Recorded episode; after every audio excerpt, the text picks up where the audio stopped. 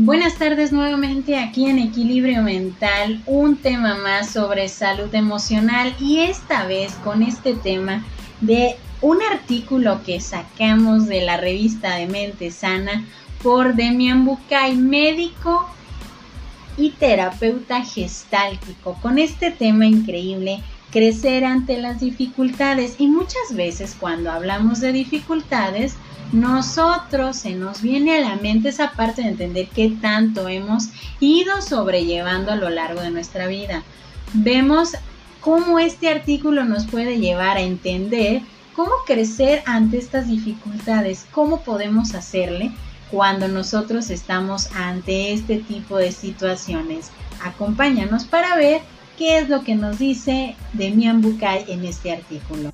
Tener que lidiar con problemas familiares, pasar por un bache económico o vivir una crisis emocional, atravesar momentos difíciles puede ser desesperante, pero también nos brinda una oportunidad de oro para salir reforzados.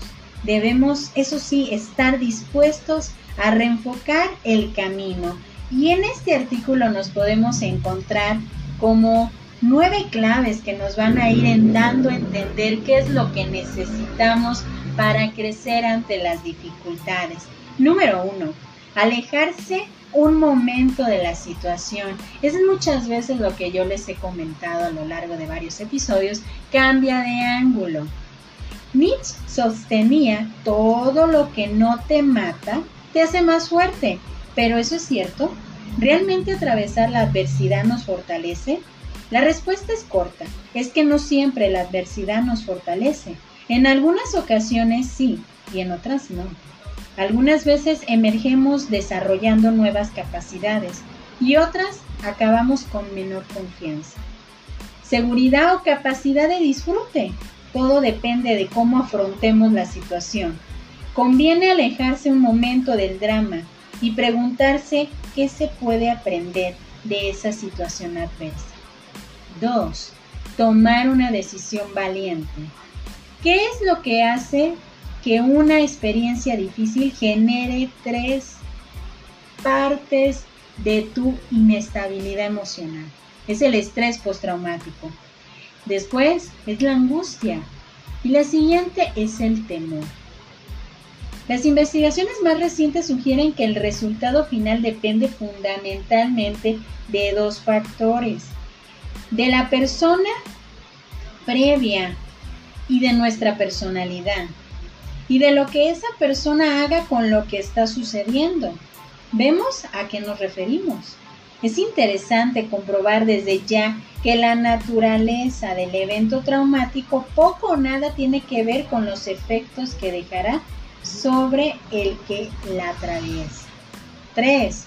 Una mirada optimista le dará sentido. En cuanto a la influencia de la personalidad previa, la crisis parece potenciar lo que ya venía de dado.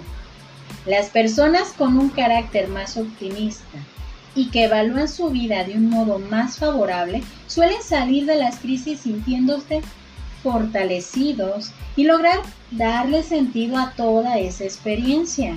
¿Qué tal con esta parte? 4. Elegir el camino más transitable.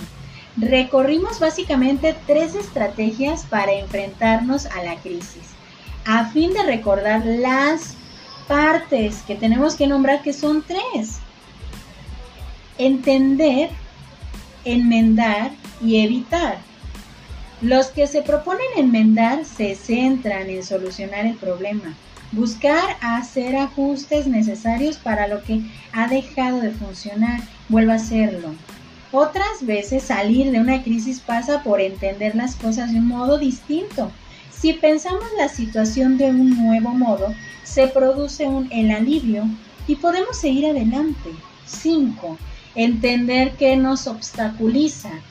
Las personas que atraviesan las crisis exitosamente utilizan una combinación de dos primeras estrategias, enmendar y entender resuelven lo que deben de resolver, pero saben también cuándo abandonar ese enfoque. y buscan redefinir aquello que no es posible solucionar. En cambio, los que usan la evitación quedan varados en la crisis. Prestan tanta atención a minimizar el dolor que el problema se enquista, crónico, o peor aún, va empeorando en espiral. Vale aquí, aquí esta frase de Giorgio Nardone. Si vas a evitar algo, evita evitar. 6. Confiar en nuevas habilidades. Si logramos atravesar una crisis, utilizamos estas herramientas. Actitud optimista, búsqueda proactiva de soluciones y una nueva mirada de las cosas. Entonces, si emergemos al otro lado fortalecidos, los beneficios que trae consigo haber surcado la adversidad son múltiples, variados y te lo aseguro particularmente cada uno. 7. Descubrir los vínculos más valiosos.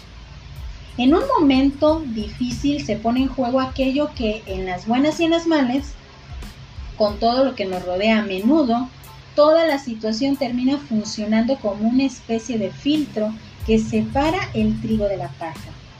Muchos dicen sentirse sorprendidos gratamente por la presencia de sus allegados por el amor y dedicación que les prodigan durante el periodo crítico. 8. Aprovechar el momento del cambio. Se ha comprobado que las siguientes situaciones traumáticas ofrecen una ventana de cambio. Durante ese tiempo, si tomamos decisiones, el cambio tiene una mayor tendencia a permanecer. Es menos probable regresar a los viejos carriles, como sucede muchas veces que los propósitos solo se quedan en palabras. 9. Reenfocar las prioridades vitales. Un rasgo muy común entre los que atraviesan experiencias duras es que combinan el foco de su vida. La prioridad se altera y reasigna. El presente cobra más importancia.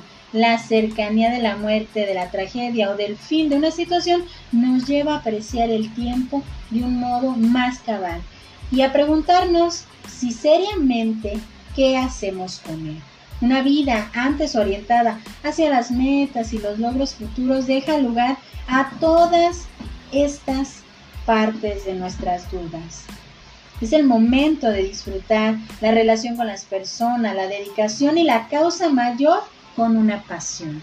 Entonces, empecemos a entender esta parte de crecer ante las dificultades. Yo soy Evangelina Ábalos, esto es Equilibrio Mental, esperando que esto nos ayude a tener nuestra salud emocional.